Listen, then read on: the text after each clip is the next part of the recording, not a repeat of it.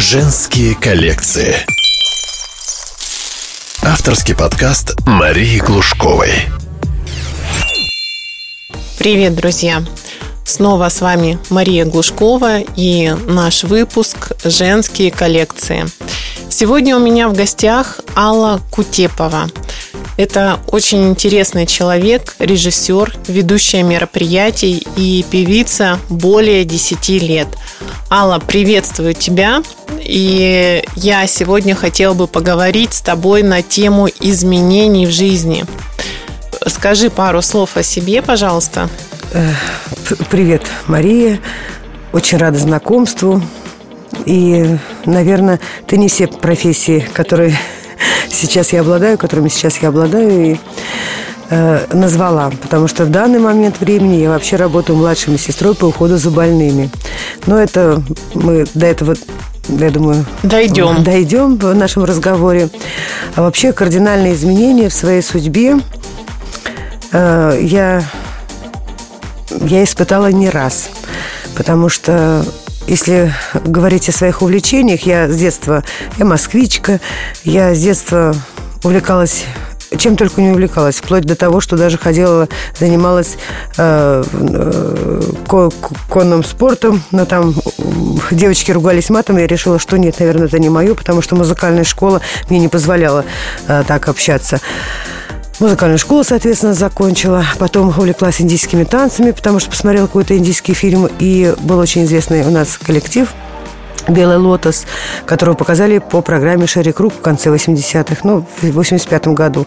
И я вот услышала этот адрес пошла и поступила в этот ансамбль. И осталась на долгие годы. Сейчас у нас а, вот этот наш ансамбль уже как бы перерос а, в фонд изучения культурного наследия Индии, Нарити Сабха, поэтому Индия, она проходит э, линии по всей моей жизни.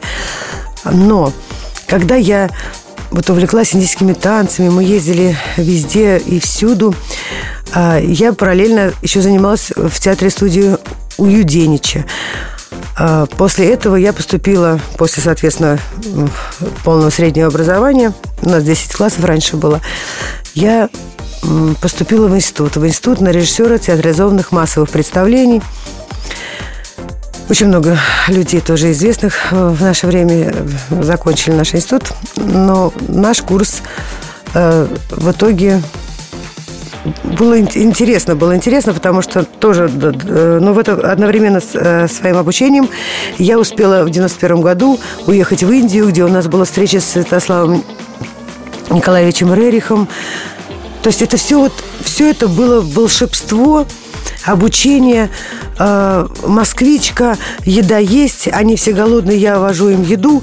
То есть как бы я такая королевна, да, и все ко мне приезжают домой в Москву, и я такая все увлекающаяся, у меня все хорошие, все замечательные. Мне многие друзья говорили, Аллочка, смотри, это такие люди. Я даже не могла слушать, мне казалось, что нет, жить надо только душевными порывами, только вот так волшебно, замечательно. И в итоге э, я просто для того, чтобы вы понимали, что а, откуда и куда мы идем рано или поздно. Конечно, мы до конца никогда не поменяемся. Я до сих пор живу этими душевными порывами. Но вот начало было заложено такое волшебное, творческое э, и, э, в общем-то, успешное, скажем так. Хотя и сейчас, наверное, успешное. Я к чему хочу сказать, Маш? Я, когда э, институт уже закончила, я стала работать с помощником художественного руководителя Эдуарда Михайловича Смольного. Это легендарная личность в нашем шоу-бизнесе, в наших вообще кругах э, высоких, а, где наши всякие большие, на сегодняшний день великие а, артисты, и включая Иосифа Давыдовича Кобзона, и, а, и Борисовна, и Киркоров, и Агутин, и Надежда Бабкина. То есть все-все-все работали с Эдуардом Михайловичем и его хорошо как бы знают, потому что это легендарная личность. И мы довольно успешно развивалась моя вот эта как бы карьера, потому что я во всем ему помогала, она была организаторская, но я была молода, а артисты приезжали с музыкантами, все пелись, такие творческие. И я, в общем-то, работала в большей организаторской работе. Но параллельно моя творческая жизнь, о чем я вам говорила, я же э, была в ансамбле «Белый лотос», я там же тоже пела, то есть тоже концертировала. И, соответственно, вот эта борьба а, актерского и то, что тебе как бы жизнь дает, преподносит, мне, конечно, вот э, немножечко э, сливалось э, сливалась. И в 90-е годы я как-то прошла это все с легкостью. У меня, наоборот, были деньги, нам за все платили. В итоге я потом работала 50 на 50 концертным администратором, также проводила гастроли. Э, далее я работала там с Сережей Майоровым. При этом я уже съездила в Индию, и Индия уже была в моем сердце, там, и наши творческие планы также параллельно работали. И вот приходит где-то, наверное, уже 98 год, и вот начинается... Э, а Индия, она же как? Она все равно тебя как бы тянет. И получается, что я понимаю, что мне, мне хочется куда-то как-то реализоваться во что-то такое творческое. Я не могу все время исполнять а, чьи-то а, какие-то указания, даже за большие деньги, потому что, хотя у меня уже был свой водитель, у меня мы за программу получали, раньше в долларах как-то получали, действительно, 2000 долларов у меня вот за программу мы отснимемся, 2000 долларов я получала. То есть я была достаточно известна, Алла редактор, и у меня были все телефоны, раньше не было компьютеров, то есть это все было как-то у меня организовано. Но творческое, тем более, э, как говорят восточные мудрецы, всегда зри сердцем. И вот это мой характер, что у меня все хорошие, то все.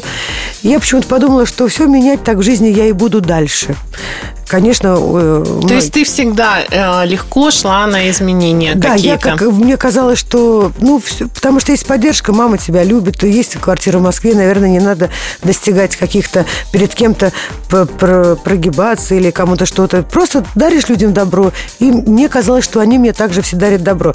Но я почему это говорю? Потому что многие люди, потом выяснилось, что общались со мной из-за того, что... Э, ну, это сейчас я уже понимаю. Потому что я им была нужна нужна. Это ты про профессию режиссера Ну, говоришь. про профессию. Даже э, режиссерское, наверное, больше образование, а помощник режиссера и вот эта организаторская работа, она, наверное, более такая даже административная, тоже творческая, серьезная, ответственная. Особенно по, когда тебе там 25-26 лет, там, это, наверное, все-таки такая ответственная работа. Э, она закалила меня. Смольный Эдуард Михайлович научил, конечно, если идешь, то делаешь, э, то есть как в разведку, ты пришел, ты без языка вернуться не можешь. То есть нельзя э, прийти и сказать, тут мне так не получилось, или у меня там что-то все то или пошла, или сделала, или вообще не приходи.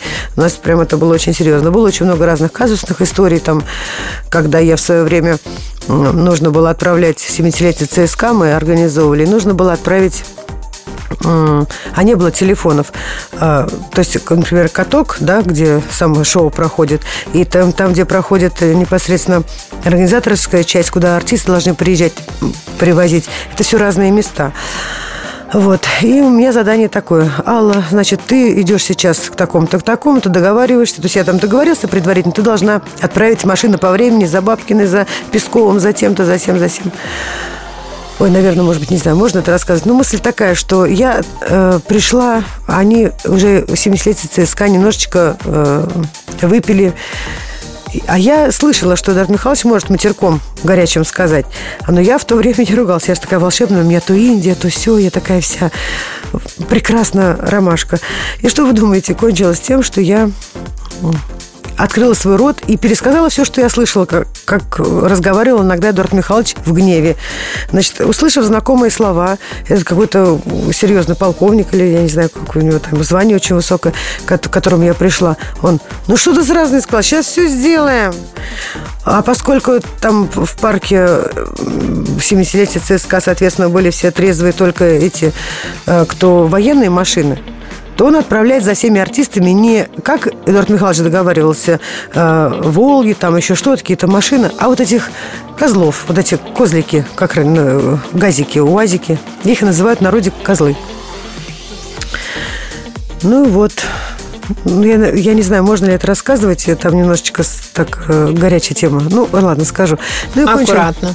Да, и кончилось тем, что я отправляю, все, дальше прибегаю на площадку, рация, все, концерт идет, все, мы отработали, все прекрасно. Вечером опять э, шум коромыслом под перемат. Алла, что такое? Ты как могла такое сделать? И меня вызывают, я не понимаю, я все сделала, меня все артисты приехали вовремя, все на сцену вовремя вышли, все у меня волшебно, замечательно. И он сказал, один артист, не буду называть его имени, сказал, что э, как вы могли за мной прислать УАЗик, а не это? И он мне вот говорит, как же ты могла за козлом козла послать? То есть как бы я была в этом виновата. То есть вот такие смешные истории.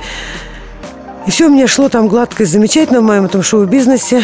Вот. Но моя творческая натура не давала мне покоя. Тем более, я говорю, я была уже реализована как артистка на сцене тоже. И вот в 98 году я решила поменять. То есть не то, что решила, я очень захотела изменить э, все свои... Э, ну, свои э, истории, скажем так. Я не захотела больше работать на кого-то, хотя нашего бизнеса он никогда особо не страдал. Даже в те трудные, в 98 году не было такого трудного времени. Также все равно что-то снималось, какие-то особенно развлекательные программы, музыкальные. Но я решила, что я вот певица. Вот все вот захотела. Я вот так решила. Я же такая же... Я не знала, что это будет очень трудно. То есть ты пошла в такое свое да, плавание да, решила, абсолютно. Да, я певица и все, я же талантливая. Почему они талантливые? Я не знаю, что это было. Это вот как щелчок. Но я говорю, восточные мудрецы говорят, зри сердцем, и, видимо, это вот то, что талантливое э, во мне хоть что-то есть. Тем более к этому времени я уже сочиняла песни, я и композитор, еще и автор. У меня есть такие романтические баллады достаточно. Э, кто-то просил, кому-то сочиняла и для себя. И я надеюсь, все-таки вы услышите еще когда-то мои песни. Вот, и я э, решила пойти в, в музыку. Ну и достаточно в музыке успешно. Я не знаю, что вам интересно рассказать про музыку, а, потому что денег там особо не было никаких, э, потому что, ну, где-то будешь петь, когда тебя особо никто не знает, в ресторанах, в барах. Ну, естественно, дальше я привлекла все свои возможности. А только... ты а, взвешивала вот это? Нет, я не взвешивала, Нет. я просто вот очень, мы же говорим о том, какие у нас, как мы менялись. Вот я ничего не взвешивала, я просто мне вот захотелось. То есть ты я, по зову сердца вот, пошла? По зову сердца, вот я так по зову сердца. А, и по зову сердца я очень хорошо получила, потому что я стала общаться. Во-первых, я очень хотела увидеть простой люд. Шоу-бизнес, шоу-бизнес. Да, это нам все кажется, что там все как-то вот под каким-то соусом, что там какие-то люди. А там люди все пашут с утра до вечера. Там, если Киркоров выходит на сцену, если у него, пока он переодевается, попадает э, колокольчик э, в ботинок, он не будет, у него нет времени, он, он потом э, одевает ботинок с этим колокольчиком, оттанцовывает э, свою эту партию, этот номер, прибегает обратно за сцену, снимает э, этот свой ботинок, а у него нога вся в крови. Вот так люди работают. То есть это не просто работать на большой сцене. Большая сцена требует больших затрат, тем более, когда и шоу, и шоу, оно все поставлено, все по минутам. Поэтому у нас... Э, То есть э, это не постановочные какие-то моменты, когда часто плачут, когда говорят, что это жуткий труд, все-таки те люди, которые не имеют отношения к эстраде, и все Они даже не для... понимают, что это такое. Они думают, что человек вышел, что-то там попел, что-то там сказал, uh-huh. а сколько человек труда в это вложил. И деньги рекой льются. И, да, да? и uh-huh. деньги рекой льются порой не всегда рекой льются. У многих, например, наших э, э, ребят, э, которые работают на каких-то продюсеров, они, у них просто контракт на 5 лет, и они получают небольшие деньги, а получают, предположим, продюсер. Ну, естественно, потому что он написал ему, например, все песни, или он организовал им эту дорогу, а дальше уже идите, смотрите сами, пойдет у вас, не пойдет. Это тоже очень непростое ремесло, и, может быть, многие не поймут, потому что понятно, что я сейчас тоже работаю, например, младшей медсестрой, понимаю, что такое физический труд. Я понимаю, что это тоже, тоже очень тяжело и еще и душевно тяжело. Это разные вещи. Но хочу вам сказать, что в шоу-бизнесе, к чему я это говорю, что в шоу-бизнесе не так все, а, как бы сказать, плохо и страшно, и, и там наркоманы или какие-то алкоголики все такие. Нет, очень даже чтобы научиться э, играть на гитаре, вот ребята, которые играют на гитаре, предположим, с, э, на концертах, э, это же попробуйте еще научитесь, вы поучитесь до этого, там, из этих музыкальных школах, и постирайте пальцы до крови, чтобы оно у вас там, эту партию сыграть. То есть любой труд не нужно обесценивать. Вы же сами доходите, сами отдаете эти деньги, потому что именно это вам и нужно, эти вибрации невероятные, которые дают вам душевные силы справиться с вашими вот э, насущными... Музыка, что такое? Музыка, она дает тебе силы, это та энергия, которая необходима для человека, правильно? И что вы думаете? Я вот решила, значит, я могу эту энергию во мне есть, я сильный, я да, пойду. про певицу мы. Я пошла в эту певицу, да, я пошла. Стали мне платить вместо 2000 э, долларов 300 рублей. Mm-hmm. Там за выход. Э, понятно, что у меня было там какие-то курьезные случаи, когда на каких-то банкетах и мероприятиях и пистолеты доставались, и там э, очень, очень смешные случаи были. Э, ну, мы выходили из этих ситуаций. И вот с этой певицей, что хотела вам сказать, что все-таки я Никому я об этом не говорила, никто не знал, что я... Э, когда я уже стала ну, банкеты, мероприятия, привлекать артистов уже... А артистов ты не можешь привлечь, например. Ты знаешь телефон блестящих, можешь поговорить там с директором еще, Шлыковым, еще с кем-то. А они не нужны на мероприятиях, когда у человека корпоратив потому что это дороговато. Им нужны нормальные артисты, а их нужно откуда-то найти. Это такие там невероятные артисты, которые там, например, на какой-то сабле держат э, целый каскад э, бокалов, там, да, и вот такой номер. Вот на корпоративе такое удивление, да, когда ты рот открываешь. Это вот, и вот нужно было найти таких артистов, чтобы э, корпоративы стали э, интересны, чтобы ты предлагала интересное э, своему заказчику. А мало того, когда я приходила на встречи, случае я уже понимала, что я же теперь хочу еще и вести сама, значит, нужно еще как-то а, чтобы все на мне было. То есть я понимала, что рассчитывать можно только на себя, потому что понасмотревшихся на обыкновенных ведущих, которые э, кладут, например, э, волшебные салфеточки, потом как-то их э, в четыре штучки вот так складывают, а люди должны при этом танцевать. И всем очень весело и задорно смеяться, как они друг от друга чем-то там трутся.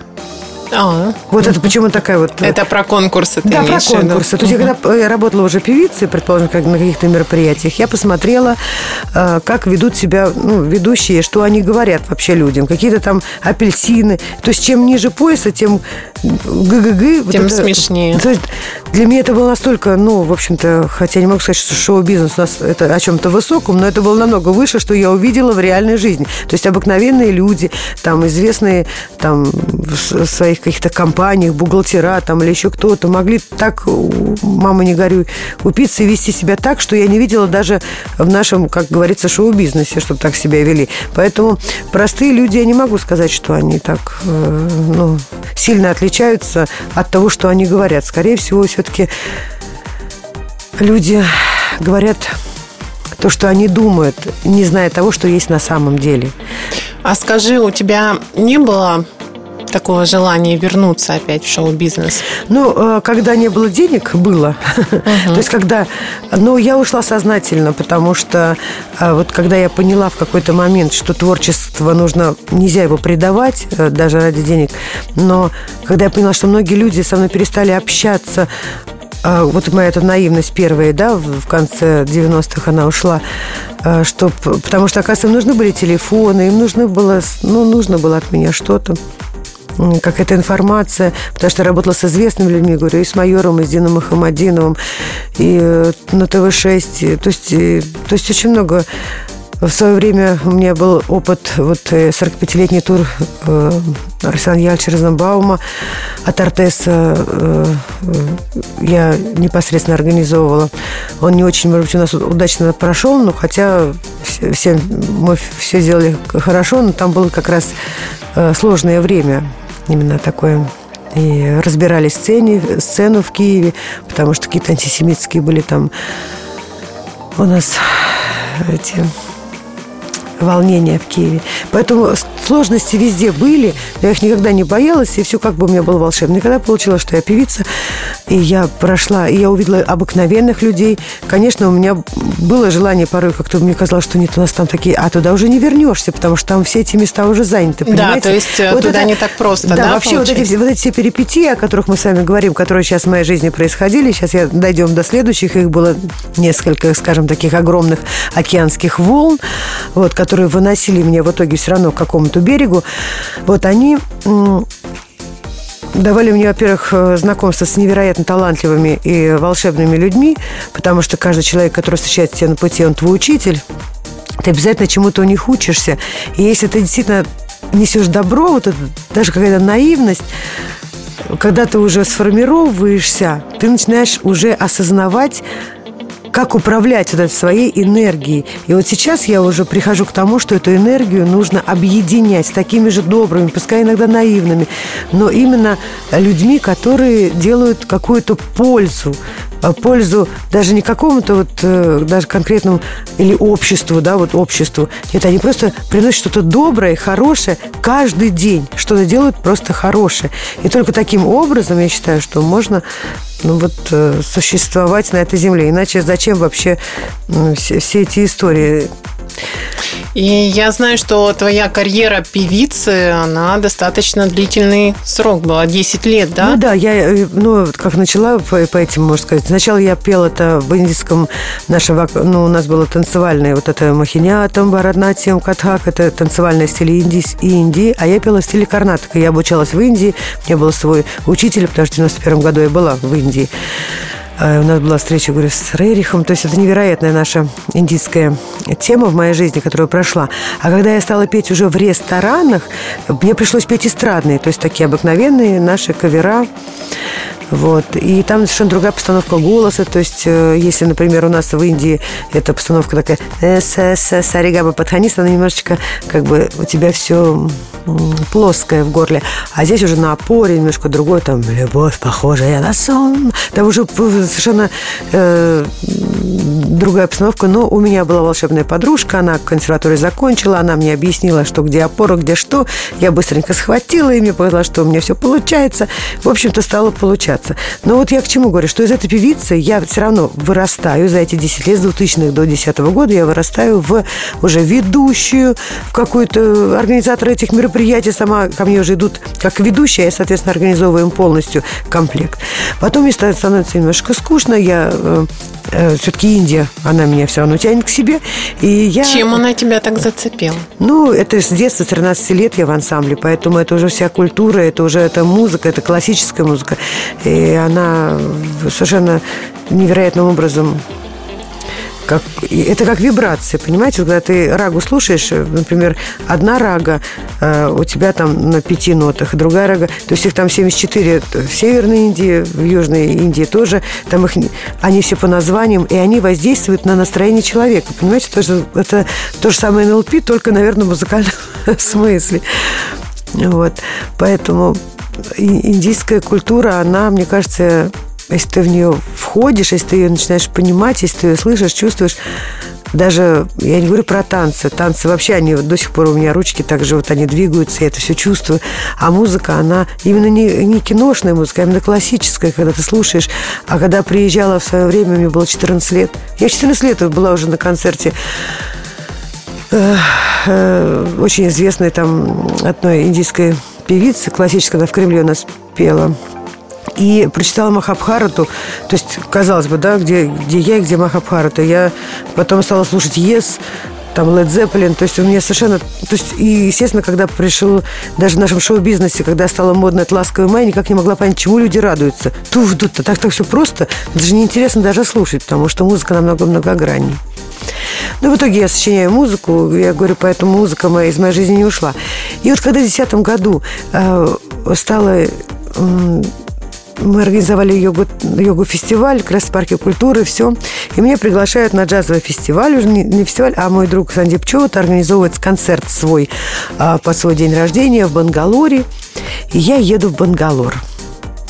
В Бангалоре, значит, мы смотрим его концерт. Там очень известный музыкант Алан Холвардс, а, значит, э, Верзл Донати, то есть это прогрессивный рок, там в перемешку с каким-то фьюжн, то есть очень интересное смешение. Все это Санди, по-моему, свой альбом, что он показывал свои какие-то композиции. И я решаю, я везде в Индии была. Я после этого же много раз в Индии потом ездила, безусловно, там я была и в Бангалоре я жила, и в Дели, и в Керале, и по всей Индии, в Хайдарабаде. А вот, то есть у меня были возможности такие. А что касается Гуа, я не была. И в какой-то момент я говорю, я, наверное, поеду в Гоа. И когда я приехала в Гоа... То есть еще один переломный момент, да, я да, бросаю все, когда у меня уже налажено, когда я из этой певицы, за которую за 300 рублей по каким-то ресторанам, в которые я раньше даже, может быть, в туалет бы не пошла бы, не пописать не зашла бы. А я там стою, что-то им пою, мне кажется, они меня слушают. А, и даже на ВДНХ у нас попела. У нас на ВДНХ здесь под шашлыки, они капусту с шашлыками едят, а я в то время мясо не ел. Ведь даже есть там нечего было, потому что я тоже раз приехала из Индии, на, на несколько месяцев ездила, и я могла только капусту там поесть. А петь надо, чтобы была какая-то опора.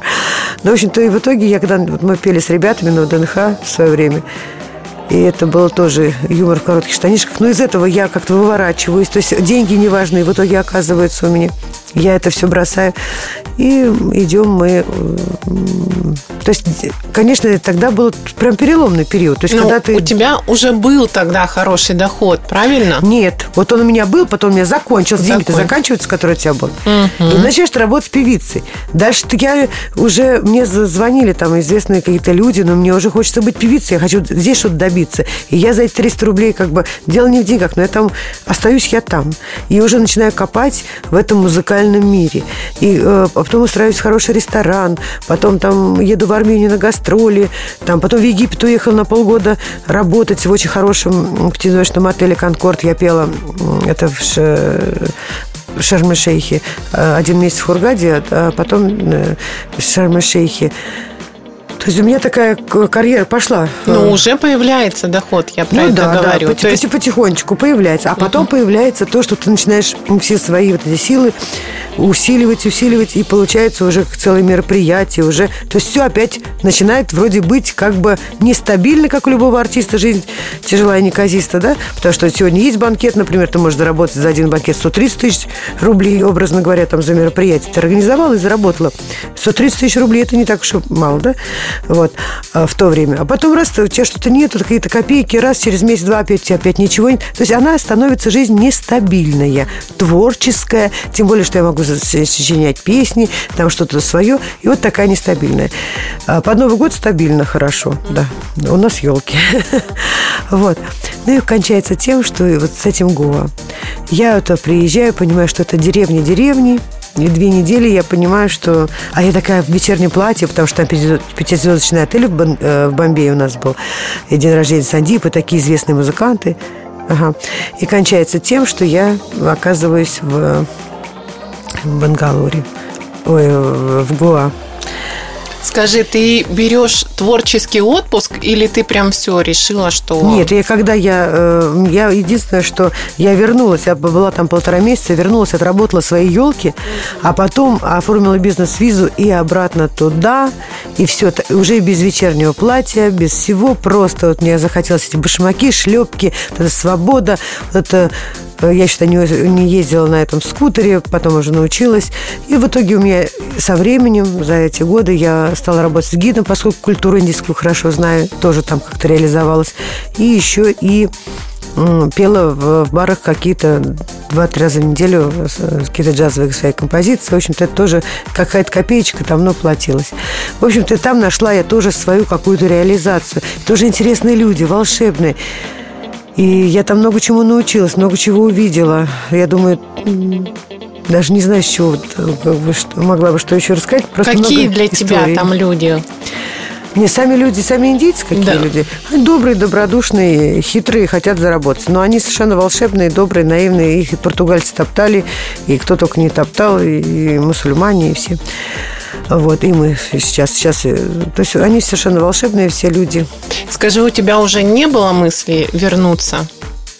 Мне не было мысли вернуться. Мы приезжали на три месяца сюда, потому что там сезон дождей. Вот. Э, у меня там были какие-то свои планы. Но в итоге потом жизнь сама изменила все эти планы. И в 2017 году я уже не смогла туда поехать. Э, до пандемии еще это было.